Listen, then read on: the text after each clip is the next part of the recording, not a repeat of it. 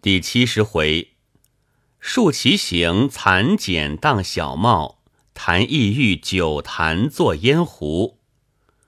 话说归尘道：“我母舅带那蚕茧，因素日常患目疾，迎风就要流泪，带些出去，既可熏洗目疾，又可碰巧发脉。他又最喜饮酒，酒量极大。”每到海外，必带许多绍兴酒，即使数年不归，借此消遣，也就不觉寂寞。所有历年饮过空坛，随便撂在仓中，堆积无数。谁知财运亨通，飘到常人国，那酒坛竟大获其利；死后飘到小人国，蚕茧也大获其利。子知道。那个常人国想来都喜吃酒，所以买些坛子好去盛酒。但那蚕茧除洗木疾，用处甚少，他却买它怎么？难道那些小人都有迎风流泪的毛病吗？归尘笑道：“他们哪是为此？原来那些小人生性最拙，向来衣帽都制造不佳。”他因蚕茧织的不薄不厚，甚是精致，所以都买了去。从中分为两段，或用绫罗镶边，或用针线锁口，都作为西瓜皮的小帽，因此才肯重价买去。子知道这样小头小脸，倒有个意思。我不愁别的，我只愁若不钉上两根帽瓣儿，只用小小一阵风。就吹到爪哇国去了，请教那常人国把酒坛买去又有何用？归尘道：“说来更觉可笑。原来那常人国都喜闻鼻烟，他把酒坛买去，略为装潢装潢，结个烙，藏在里面，竟是绝好的鼻烟壶，并且久而久之，还充作老胚，若带些红色。”就算倭瓜瓤了。子知道，原来他们竟讲究鼻烟壶。可惜我的水上漂同那翡翠壶未曾给他看见。他若见了，多多卖他几两银子，也不枉辛辛苦苦盘了几十年。小春道：“姐姐这个十字如今还用不着，我替你删去吧。”子知道。我那壶当日在人家手里业已盘了多年，及至到我手里又盘了好几年，前后凑起来岂非几十年吗？这个十字是最要紧的，如何倒要删去？幸亏姐姐未在厂里阅卷，若是这样粗心福气，哪里屈不死人？小春道：“姐姐才说要把壶儿多卖几两银子。”原来你玩鼻烟壶，并非自己要玩，却是借此要图利的。子知道，我也并非专心为此。如有爱上我的，少不得要赚几个手工钱。小春道：“我见姐姐与这鼻烟时刻不离，大约每年单这费用也就不少。”子知吐舌道：“这样老贵的，如何买的？不瞒姐姐说。”妹子自从闻了这些年，还未买过鼻烟嘞。小春道：“向来闻的，自然都是人送的了。”子知道，有人送我，我倒感他大情了。因附耳道：“都是马扁儿来的。”小春道：“马扁儿这个地方却未到过，不知离此多远。”宛如道：“马扁并非地名。”姐姐会错意了，你把两字凑在一处就明白了。小春想了一想，不觉笑道：“原来鼻烟都是这等来的，倒也雅致，却也简朴。但姐姐每日如此狠闻，单靠马扁儿如何供应得上？也要买点邪计吧。”子知道，因其如此，所以这鼻烟壶万不可不多。诸如玛瑙、玳瑁、琥珀之类，不独盘了可落手工钱，又可把它撒出去弄些鼻烟回来，设货一时，马扁儿来的不接济，少不得也买些干冲或玫瑰露勉强敷衍。就是干冲好打喷嚏，玫瑰露好塞鼻子，又花钱又不好，总不如马扁儿又省又好。小春道：“你们诸位姐姐都要听归尘姐姐外国话，我们只顾打岔，未免不近人情。妹子只问问鼻烟高下，就不问了。”子知道，若论鼻烟，第一要细腻为主。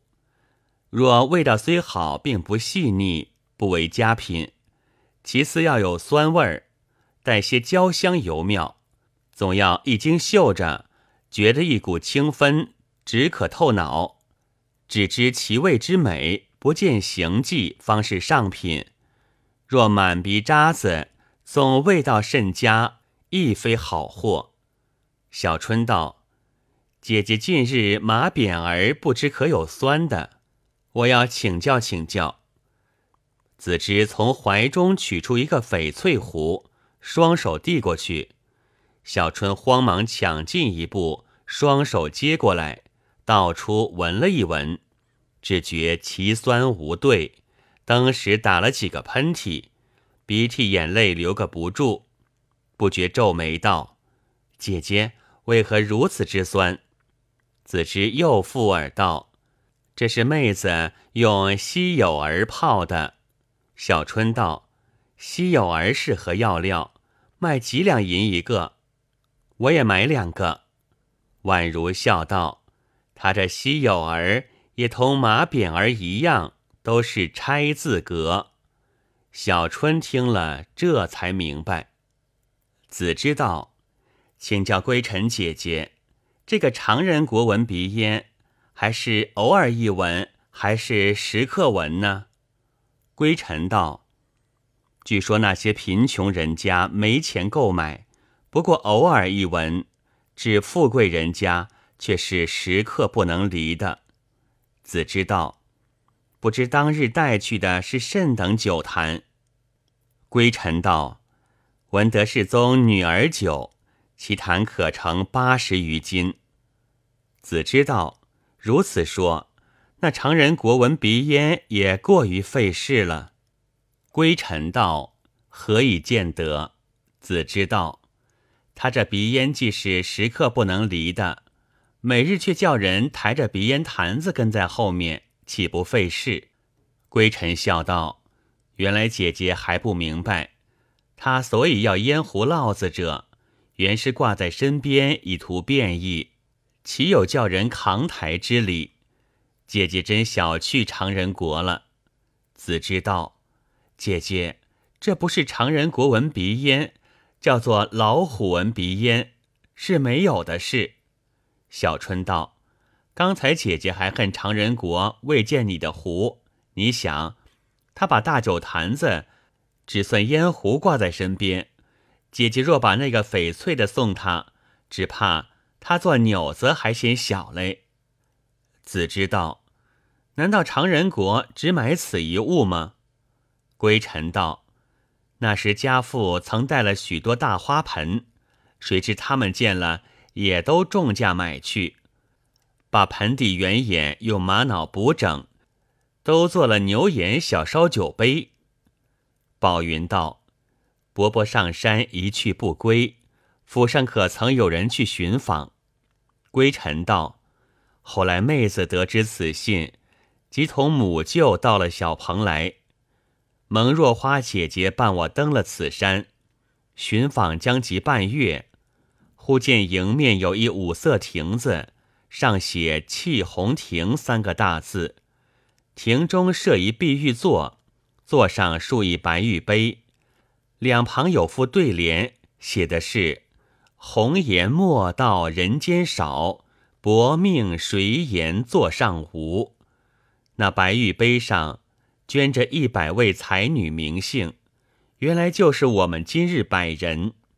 名姓之下各注相冠事迹，人名之后有一总论，论后有一篆字图章。捐着四句是：茫茫大荒，世设荒唐，唐时遇唐，留步遐荒。”子之道，后面两句岂非叫姐姐流传海内吗？归尘道：“妹子因此把碑记抄了，后来遇一樵夫，接得父亲家信，催我作速回家，即赴考试。